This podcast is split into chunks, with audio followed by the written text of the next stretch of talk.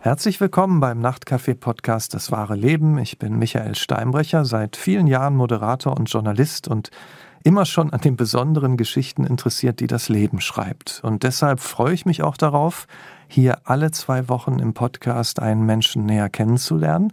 Heute spreche ich mit Marius Fortelny, der in Wien aufgewachsen ist, in Afrika gelebt hat, in Paris, in New York, der auch beruflich schon viel erlebt hat. Aber unser Thema ist heute vor allem das Zerwürfnis mit seinem Bruder, dem bekannten Schauspieler Bert Fortel. Der Grund, wie so oft, ein Erbschaftsstreit. Erstmal herzlich willkommen, Herr Fortelny. Ich freue mich sehr, dass ich bei Ihnen sein darf heute. Ja, ich habe ja schon gesagt, äh, Sie leben schon seit längerem in den USA. Wo sind Sie denn gerade? Erzählen Sie mal. Ich bin jetzt gerade in Palm Beach. Ich habe dort zwei große Projekte. Äh, es zieht wahrscheinlich meine gesamte Familie von New York runter. Ich habe ein Haus in den Hamptons in Sag Harbor, habe meine Wohnung eigentlich in New York verkauft, weil wir aus vielen Gründen nach Florida ziehen. Verstehe. Also, dann sind wir jetzt mit Florida verbunden, Herr Fortelny. Es gibt so viele Redensarten rund ums Geld. Bei Geld hört die Freundschaft auf, Geld verdirbt den Charakter.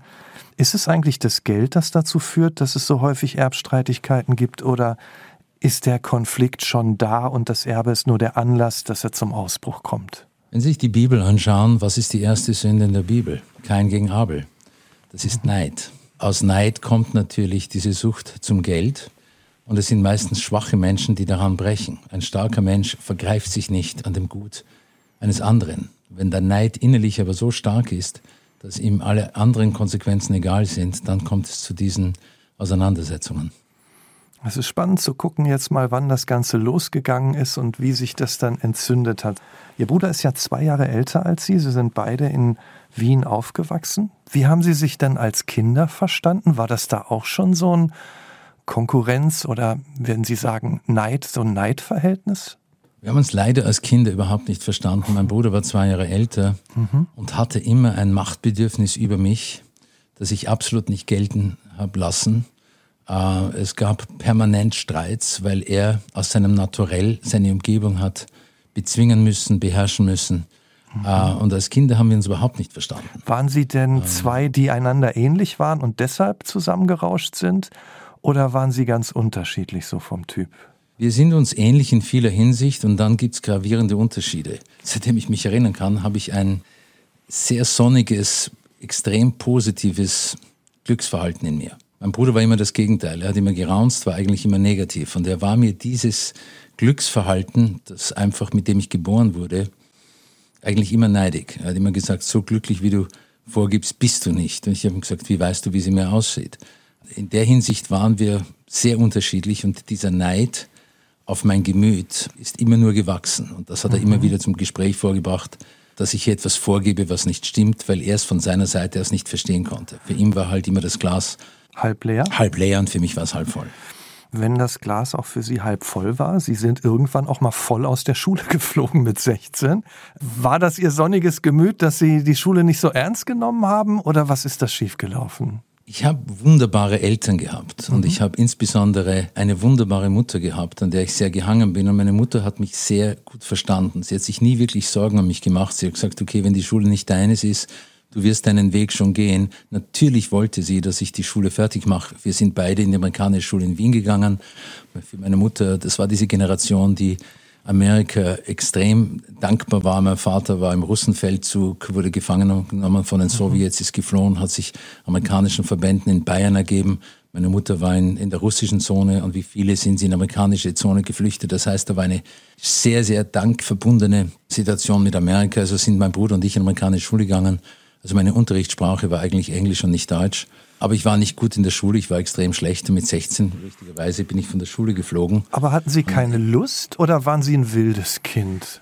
Woran lag das denn zurückblickend? Ich glaube, ich war sehr ungestüm. Es gab viele Gründe. Ich habe immer geträumt mich hat die Schule einfach nicht interessiert. Ich hatte immer versucht, Dinge zu unternehmen. Ich glaube, ich war der geborene Unternehmer. Ich habe in der Schule Skitrips äh, organisiert und Riesenpartys veranstaltet und Coca-Cola angeschrieben. Das heißt, ich hatte einen starken Unternehmergeist, wusste aber, dass ich zu den normalen Berufen die man so in der Schule lernt, eigentlich kaum Bezug hatte. Ich wollte halt einen anderen Weg gehen. Und wie war das mit Ihrem Bruder?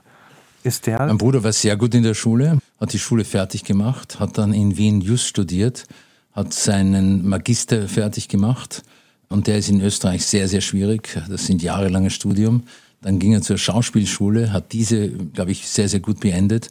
Also da waren wir sehr konträr. Der Unterschied mhm. war das, dass er als 20, 22, 23-Jähriger, als typischer Student, obwohl er von seinen Eltern, insbesondere von meiner Mutter, finanziell auch verwöhnt wurde, nie dieses Kapital hatte. Ich hatte mit 20 Jahren mit Gottes Gnaden und mit Glück große Zementgeschäfte in Afrika gemacht und hatte für die damalige Situation sehr, sehr viel Geld verdient kam nach Wien zurück und er sah mich an und da kam ihm dieser Neid raus. Wieso kann mhm. sein Bruder, der jüngere Bruder, der von der Schule geflogen ist, so viel Geld in Afrika verdienen? Ich habe dann eines gemacht, ich war so wie meine Mutter, meine Mutter war extremst großzügig. Ich habe meinen Bruder behandelt, nicht wie einen Bruder, sondern fast wie einen Sohn. Es hat mir auch Spaß gemacht, einfach, was möchtest du haben, kaufen, das, jenes, Urlaube eingeladen, Skiurlaube in die besten Hotels, was immer ich tun konnte. Das ist so in meinem Naturellen, das ist genau das Gegenteil von ihm. Erzählen Sie mal, Sie haben das jetzt so im Nebensatz gesagt, mit 20 nach Afrika, dort Geschäfte gemacht. Was hatten Sie da genau gemacht? In unserer Schule waren Freunde, die waren in Kinshasa und wir haben gesagt, wir fahren einfach mit einem VW-Bus. Später wurde es dann ein Range Rover nach Afrika und besuchen den in Kinshasa und wollten dann weiter. Wir sind durch die Wüste gefahren und wollten dann weiter nach Südafrika einfach einen riesengroßen Afrika-Trip zu machen haben diesen VW-Bus ausgestattet, war extrem aufregend. Und meine Mutter hat gesagt, du, da gibt's unten äh, eine Zementknappheit in Nigeria. Vielleicht findest du jemand, der Zement haben möchte. Als wir in Lagos angekommen sind, ging ich zur österreichischen Botschaft und da saßen ein paar faule Bürokraten, die haben gesagt, praktisch stören Sie nicht unsere Ruhe, so wie halt Bürokraten sind. Wir sind dann mein Freund und Partner, der heißt David, wir sind in die amerikanische Botschaft gegangen, äh, Konsulat, und die haben uns drei Seiten mit Maschinen von Kontakten gegeben. Und wir haben gesagt, wir haben hier nichts zu verlieren, schauen wir mal. Der dritte Kontakt war das Ministry of Defense. Da gab es einen Permanent Secretary, der hieß Dam Schieber. Den haben wir diesen Zement angeboten. Ich hatte keine Ahnung von dem, was ich tue. Ich habe es einfach gelernt am Weg.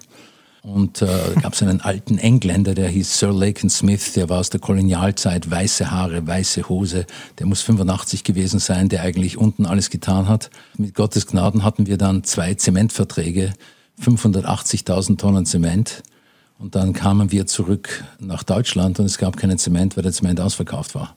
Und dann gibt es eben Dinge, die ich nicht Zufälle nenne, sondern das sind dann, wie das Leben so spielt. Ich saß in einem Café in Baden, suchte diesen Zement. Spanien hatte keinen, Deutschland hatte keinen, weil dieser Zementboom sehr, sehr groß war. Saß neben mir in Baden bei Wien im Café ein Rumäne, der war Angestellter der Vitrocim, das war die rumänische Staatsgesellschaft. Und ich sprach, dass ich eben einen Zementvertrag habe, ein Letter of Intent. Und er hat gesagt, ja, wir haben eigentlich eine Öffnung.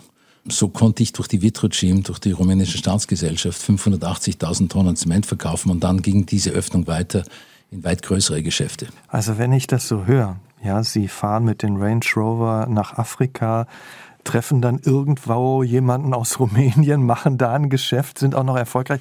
Sind Sie eher so der Typ Abenteurer oder hört sich das jetzt nur so an? Ich habe mich nie wirklich als Abenteurer gesehen, aber ich habe einfach gesagt, ich kann mir viele Talente, die ich nicht mhm. habe, kaufen. Ich kann mir den besten Architekt äh, bezahlen, ich kann den besten Anwalt bezahlen. Das, was ich getan habe, war einfach dieser Glaube, wird schon irgendwie gehen.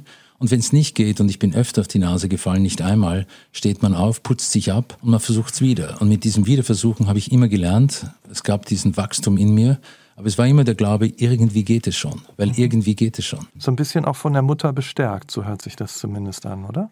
Unsere Mutter war einmalig, die hat uns bestärkt. Meine Mutter war außertürlich in jeder Hinsicht. Ich habe eine wirklich gottbegnadete Kindheit gehabt von beiden Eltern. Da gab es keine Gleichheit. Mein Vater war der Schauspieler Bert Vartel, der hat in Deutschland 30 Filme gemacht, alles Hauptrollen, 80 Fernsehen, alles Hauptrollen. Mhm. War eigentlich ein Schauspieler fast wider Willen, aber war ein sehr starker, gut aussehender, liebevoller, unwahrscheinlich mhm. liebevoller Vater und unsere Mutter war das Zentrum, die Drehscheibe. Und somit haben beide eine wirklich großartige Familie äh, geschaffen und haben mich und meinen Bruder immer extrem gleich behandelt. Ah, okay. Obwohl mein Bruder eineinhalb Köpfe größer war, wir waren, bis wir so acht oder zehn Jahre waren, immer gleich angezogen zum Beispiel. Mhm. Es gab eine absolute Gleichschaltung, es wurde keiner von uns bevorzugt. Wenn Sie so am Anfang ja auch schon über Neid gesprochen haben, gab es denn auch Phasen, als Sie noch nicht erfolgreich sind? Ich stelle mir so vor, Sie fliegen von der Schule, er hat die Supernoten, marschiert dann gleich in die Schauspielerausbildung. Gab es denn auch mal Neid von Ihnen? Dass sie dachten, oh, der marschiert ich da Ich kann ehrlich sagen, ich kenne das Gefühl von Neid nicht. Mhm. Wenn ich jemanden sehe, der sehr viel hat, freue ich mich für ihn, weil ich weiß, wenn jemand was geschaffen hat, haben irres nicht viele Leute damit mitprofitiert. Ich, für mich ist das Gefühl von Neid absolut fremd. Zeigen Sie denn gerne her, was Sie haben? Also Sie haben gesagt, Sie waren erfolgreich, sind dann nach Wien gekommen, haben ihn, so hört sich das Ihrem Bruder, so wie Sie das erzählen, dann auch gerne ausgehalten, wenn Sie weggegangen sind. Also zeigen Sie aber schon gern her, was Sie haben, dass man das schon auch wahrnimmt? Ja, absolut. Das, das war schon. damals mein Drang, zu zeigen, schau, ich habe es geschafft, ich habe es gemacht. Ich habe mir sicherlich PKWs gekauft, die sich kein 21-Jähriger leisten konnten. Ich habe einen Lebensstil geleistet, den sich kaum 21-Jährige leisten konnten, außer sie haben es vom Vater bekommen. Ich habe damals in Afrika Millionen verdient durch diese Zementgeschäfte. Da gibt es ein Sprichwort in Englisch, wenn du jemandem was schenkst, entschuldige dich bei ihm dafür, denn er wird dich hassen. Und das ist so. Äh, man kann Menschen nicht zu viel tun, denn es ist schlecht, wenn Menschen in eines anderen Menschen Schuld stehen. Warum ist es denn dazu gekommen? Also das, Sie waren ja auch ein bisschen beteiligt. Ne? Sie haben ja die Rolle auch angenommen, offensichtlich. Es gibt immer sicherlich auch äh, Schuldige. Ich habe sicherlich diese Rolle auch angenommen. Aber dadurch, dass mir dieses Gefühl des Neids 100% mhm. fremd ist, ich freue mich immer, wenn jeder andere was bekommt, erwirtschaftet hat, bin ich der Richter, wie er dazugekommen ist. Ja, ich habe meinen Bruder gerne eingeladen, extrem eingeladen. Ich ging in die besten Hotels. Mein Bruder ruft an, wie ist der Schnee? Ich sage, gut, möchtest kommen? Ja, gern. Natürlich habe ich ihn eingeladen. Geschäfte gegangen, möchtest was haben? Es war alles zu viel wahrscheinlich. Und dieser Neid ist nur gewachsen. Nur dieser Neid war schon als Kinder. Da gab es ein kurzes Beispiel. Wir haben als Kinder, da waren wir zehn oder elf oder zwölf, waren wir im Land und wir haben eine riesengroße Sandburg gebaut. Die wuchs über eine Woche. Warum ich das erzähle, ist, weil in uns schon sehr viel seit der Kindheit dabei ist. Und dann kamen Leute von diesem Hotel und haben diese Sandburg angesehen, weil sie eben ganz schön groß war. Und ich ging einmal runter um sieben in der Früh und sehe, wie mein Bruder um sieben in der Früh in diese Sandburg sie zerstört hat, mit Füßen getreten, alles Mögliche. Ich bin dann raufgegangen, habe das nicht verstanden als Zehnjähriger. Und dann beim Frühstück kamen die Angestellten und gesagt, jemand hat die Sandburg zerstört. Und wir sind alle runter und waren erbost. Und mein Bruder war extrem erbost, dass diese Sandburg zerstört wurde ich habe später begriffen in meinem Leben, das ist Zerstörungswut. Es gibt mhm. Menschen, die sind das Wort, das deutsche Wort zerstörungswütig ist richtig. Neid und Zerstörungswut ist das Übel von fast allen Kriegen. 98 Prozent der Kriege haben mit genau diesem Sentiment zu tun. Wenn Sie das Erlebnis noch so genau im Kopf haben, gibt es denn auch das Gegenteil? Dass Sie also auch Nein. Bilder im Kopf haben, das ist mein großer Bruder, ich bin stolz auf ihn, schön, dass er da ist? Ich wollte immer auf den großen Bruder stolz sein. Ich habe immer diese Freundschaft gesucht. Es gibt viele Beispiele, auf die ich jetzt nicht eingehen möchte, aber es war immer das Verkehrte. Es war immer dieser Neid. Es gibt noch ein anderes Wort in Deutsch, es gibt viele tolle Wörter in Deutsch, die es zum Beispiel in Englisch nicht gibt, Streitsucht. Man ist süchtig zu streiten, man muss streiten. Ich bin genau das Gegenteil. Ich bin harmoniesüchtig. Ich hasse es zu streiten. Ich kann draußen in der Welt streiten, habe kein Problem. Ich könnte zwei Bücher schreiben über meine Zeit in Afrika. Ich war sieben Jahre in Saudi-Arabien, wurde von der Pelo erpresst, in den Hafen von Dammam. Dann stelle ich mich dem Leben. Aber zu Hause, in meinem Umfeld, bin ich harmoniesüchtig. Wir sind alle kleine Fabriken, die entweder Gutes, Schlechtes oder auch Neutrales produzieren können. Ich möchte in diesen vier Wänden so viel Glück und so viel Freundschaft und so viel Fein wie nur irgend möglich produzieren, denn das bleibt in den vier Wänden. Wie war das denn, als Sie beide erwachsen waren? Ich meine, Sie waren erfolgreich, er war erfolgreich. Sie haben sich ja dann auch nicht mehr täglich gesehen, ne? so wie als Kinder. Haben Sie sich in dieser Zeit dann besser verstanden als als Kinder oder noch schlechter? Durch mein Wegbleiben, ich bin mit 20, wie gesagt, war jahrelang in Afrika, dann war ich sieben Jahre in Saudi-Arabien. Von Saudi-Arabien bin ich äh, fünf Jahre nach Paris gegangen, habe dort ein ganz tolles Leben gehabt, habe mir ein Schiff in Südfrankreich gekauft und wollte eigentlich das Leben aufholen, das ich in Saudi-Arabien liegen gelassen habe. Denn in Saudi-Arabien sind wir um fünf in der Früh aufgestanden, Leben war nicht leicht, gibt viele Schwierigkeiten. Wir haben wohl wirtschaftliche Freiheit gehabt, aber wir haben einen Preis dafür bezahlt. Also ich wollte dieses Leben aufholen. Mein Bruder kam dann zu mir und es war halt fein, Bruder haben, der Schiff in Südfrankreich hat und ihn wieder einladet und auf seine Schiffsreise einladet. Und da gibt's viele Bilder. Wir haben uns dann eigentlich sehr gut verstanden. Diese Kinder Ungereimtheiten, die eigentlich nur auf seinem Neid und auf seinem Beherrschen auswahlen. Dadurch, dass er, sagen wir mal, extrem sparsam war und dann hat einen Bruder, der extrem spendabel war, war das ja fein. Ich fahre zum Bruder und lass mich aushalten. Und ich habe es auch gerne getan. Dadurch haben wir uns in den späteren Jahren sehr gut verstanden. Ich hatte wenig Kontakt mit ihm, weil ich aus Österreich praktisch äh, weggezogen bin und hauptsächlich dann in Frankreich und dann ging ich nach New York äh, gelebt habe, kam immer zu Weihnachten nach Haus, ging zum Skilauf nach Österreich, aber ich war eigentlich elf Monate, äh, könnte man sagen, aus Österreich weg. Wie eng waren Sie denn in Ihrer besten Zeit? Also haben Sie telefoniert, über, keine Ahnung, über Ihre Beziehung geredet? Also wie tief haben Sie sich so gegenseitig in die, auch in die Seele schauen lassen? Ich habe mit meinem Bruder immer wieder telefoniert. Ich habe hauptsächlich, ich habe jeden Tag mit meiner Mutter telefoniert, eine halbe Stunde. Sie wollte einfach wissen, wie mein Leben ist und sie hat durch mhm. mich gelebt. Sie wollte wissen, was ich an diesem Abend gegessen habe bei dieser Einladung und dann hat sie das praktisch meinem Bruder weitergegeben. Wir hatten immer wieder guten und engen Kontakt, nicht engsten. Mhm. In Wien war es dann so, dass wir fast täglich zusammen waren. Wir sind beide gute Skiläufer, wir sind gerne Skifahren gegangen. Wie gesagt, ich habe meine Lieblingsplätze und dann hat er mir gefragt, ja, wie ist denn der Schnee, ist das Wetter? Na, dann komm, habe ich gesagt, dann komm. Ich habe äh, Wohnungen in Kitzbühel gemietet, vier Schlafzimmer, er hat drei bewohnt äh, mit seiner Frau und mit seinen Kindern und ich eines. Ich habe Häuser in Saint-Tropez gemietet, er hat drei Schlafzimmer bewohnt umsonst, ich eines. Und da gibt es eine Sache, die eigentlich, wie gesagt, ich könnte viele Dinge erzählen.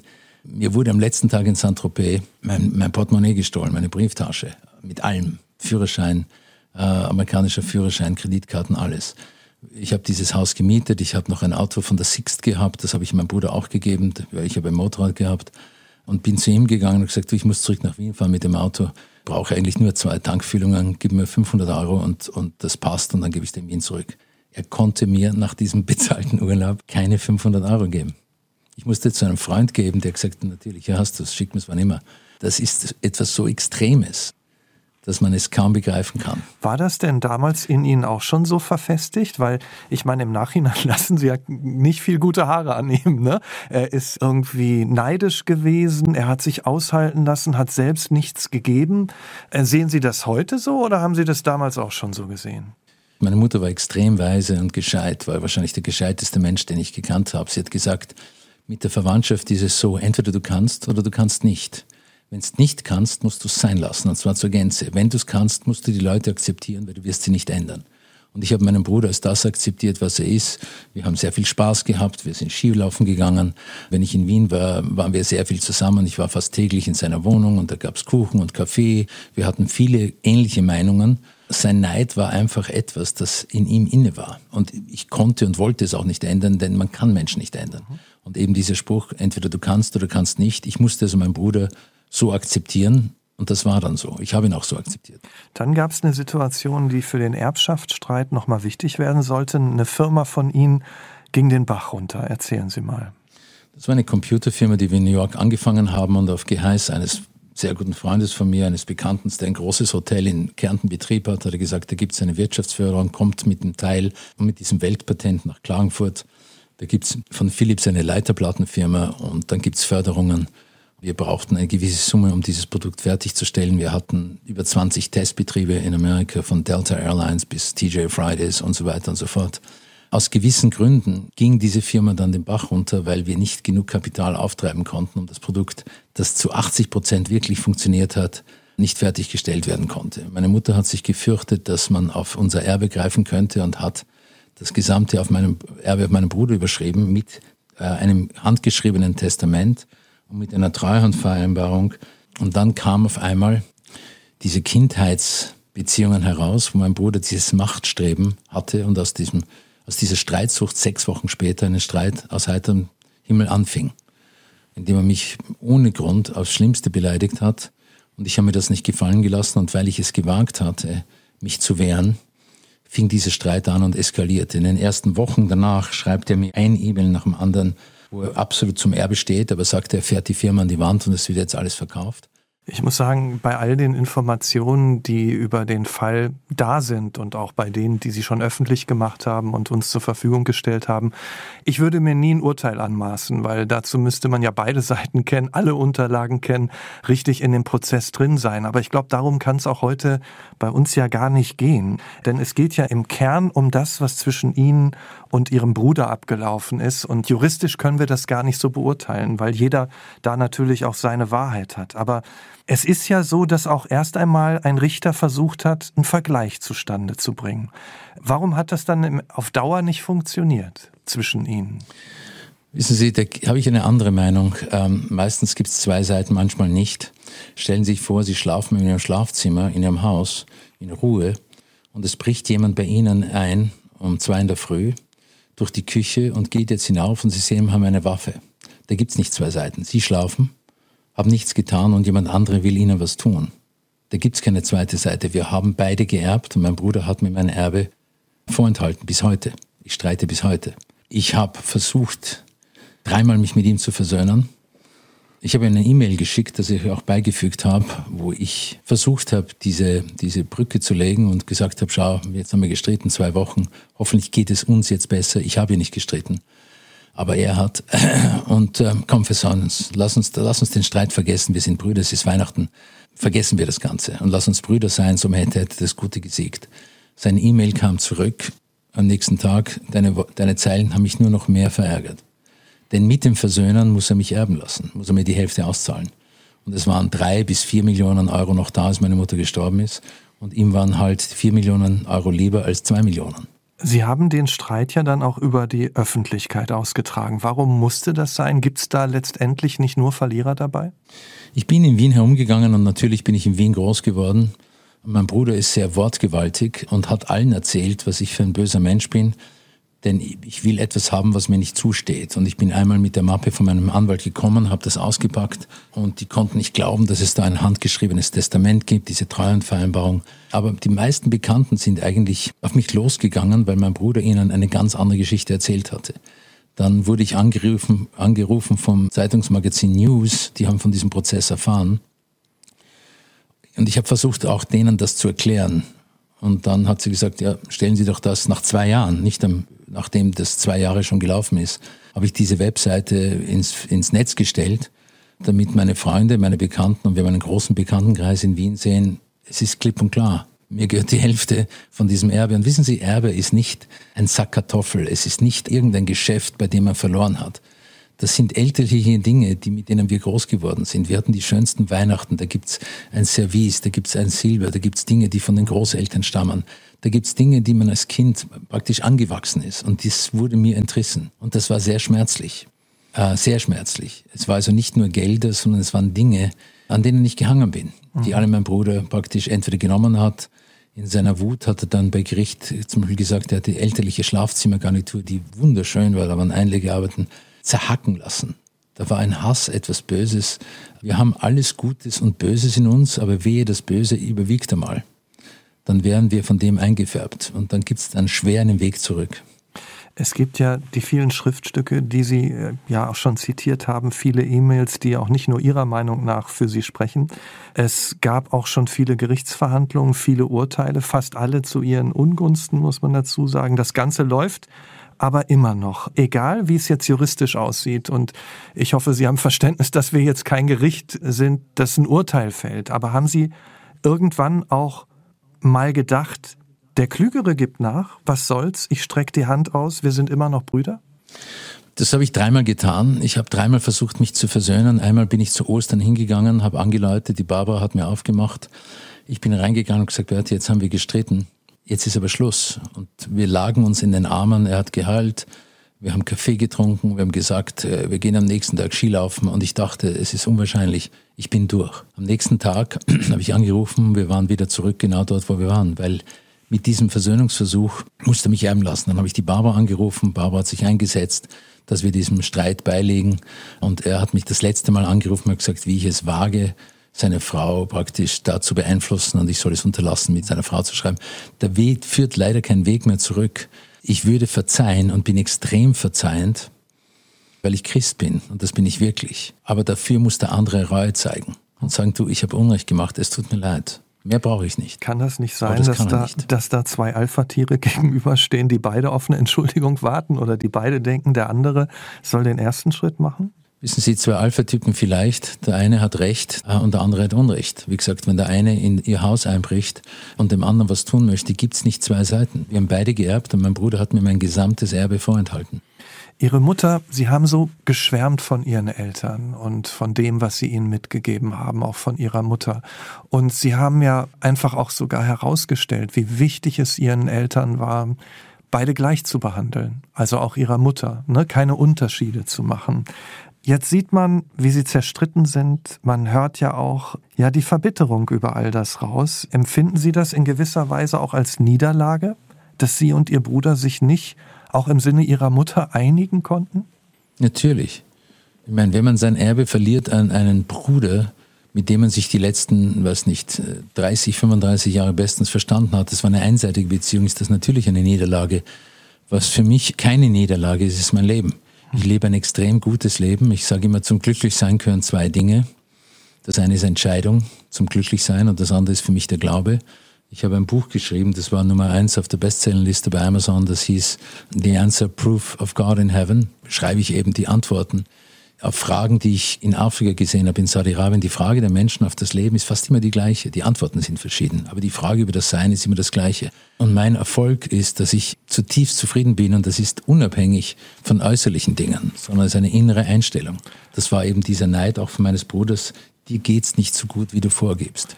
Ich habe mich von dem emotional geschieden ich kämpfe das aus. Ich wollte mal sogar im Gericht sagen, jetzt ist Schluss, nimm das Ganze. Und da hat eine sehr gute Freundin von mir gesagt, wenn du das tust, wird er am nächsten Tag überall erklären, weil dies natürlich durch die Presse ging, wegen seinem Namen und wegen dem Namen meiner Schwägerin, dass ich mich widerrechtlich bereichen habe wollen.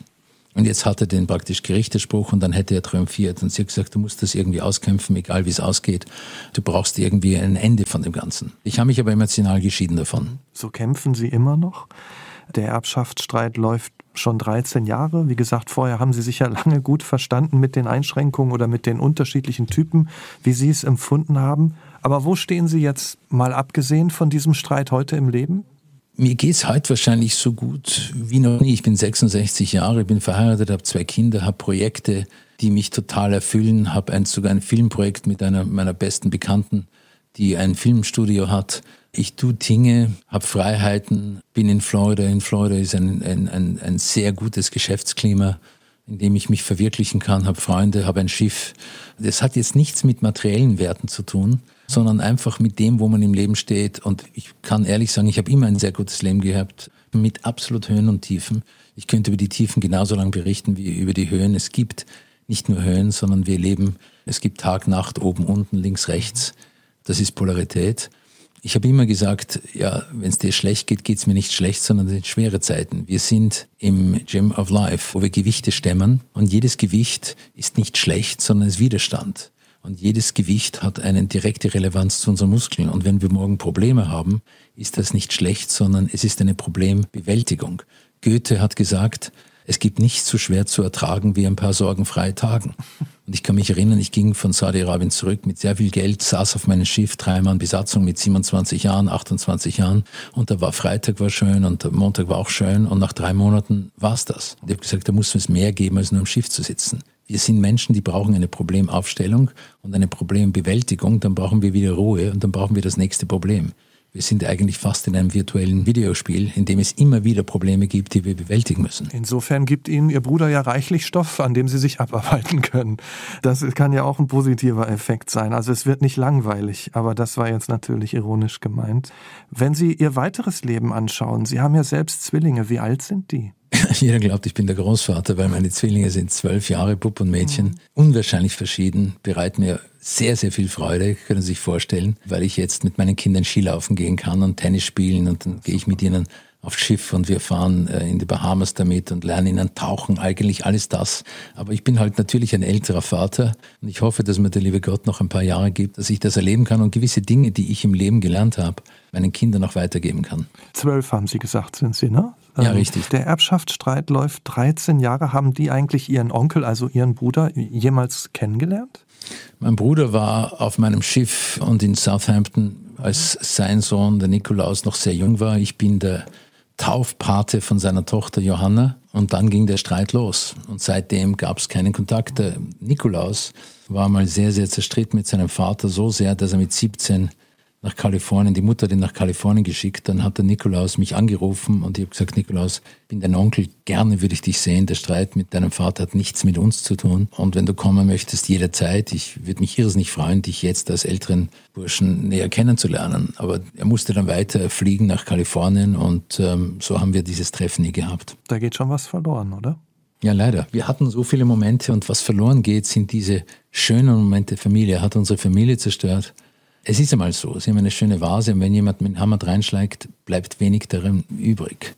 Man richtet sich dann im Kopf, es gibt andere Dinge, aber ich habe sicherlich meine Familie in Wien verloren. Wie ist das, wenn Sie nach Wien in Ihre Heimatstadt zurückkommen? Fehlt dann das nicht? Da ist keine Familie mehr, wenn man so will. Wie ist das, wenn Sie nach Wien kommen? Ganz anders.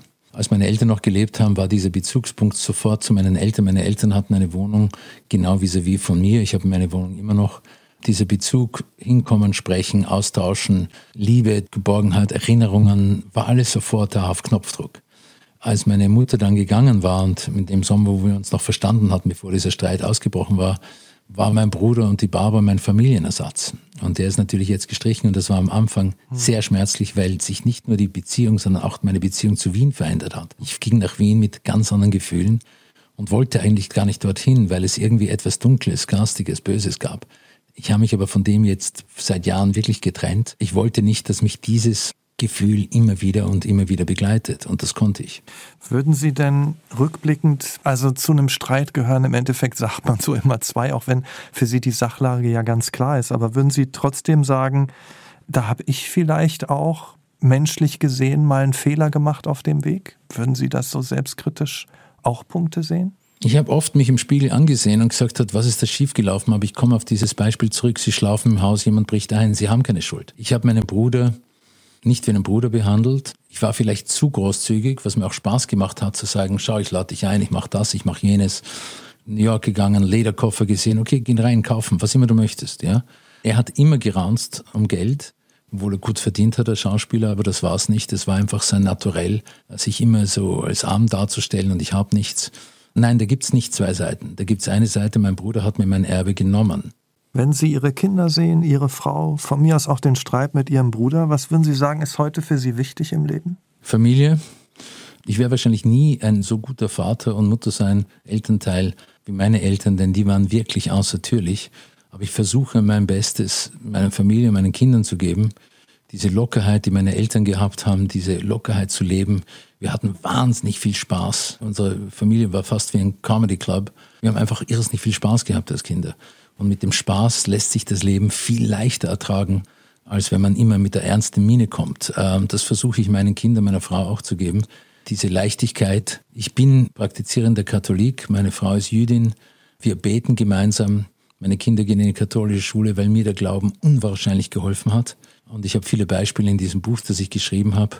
Wenn es ein dunkles Zimmer gibt und wir machen den Vorhang auf, kommt Licht rein und Dunkelheit geht raus. Es ist unmöglich, dass Licht und Dunkelheit zur gleichen Zeit existieren. Aber es ist an uns, diesen geistigen Vorhang aufzumachen. Der ist nicht drei Meter breit oder 100 Meter, sondern desto mehr wir uns zum Licht zuwenden, desto heller werden wir. Und ich habe mich wahrscheinlich in meinem Leben extrem zu diesem Licht zugewandt. Und wenn Sie den Glauben ansprechen, gehört zum Glauben nicht auch vergeben zu können? Ich bin bereit zu vergeben, ein Anruf. Und wenn er sagt, Maris, es tut mir leid, mir tut's wirklich leid, ich habe hier etwas getan, ich verstehe es nicht, vergebe ich ihm, weil ich vergeben muss, aber der kam nicht. Vielen Dank, Herr Fortelny. Ich glaube, man kann es nur dabei stehen lassen. Und danke auch an Sie fürs Zuhören. Ich freue mich, wenn Sie den Nachtcafé-Podcast Das wahre Leben abonnieren und ihn weiterempfehlen. Wenn Sie Lust haben, kommentieren Sie die einzelnen Folgen auf der Nachtcafé Facebook-Seite. Und wenn auch Sie eine spannende Geschichte zu erzählen haben, schreiben Sie uns eine Nachricht. Ich bin Michael Steinbrecher. Bis in zwei Wochen. Wir hören uns. Danke, Herr Fortelny.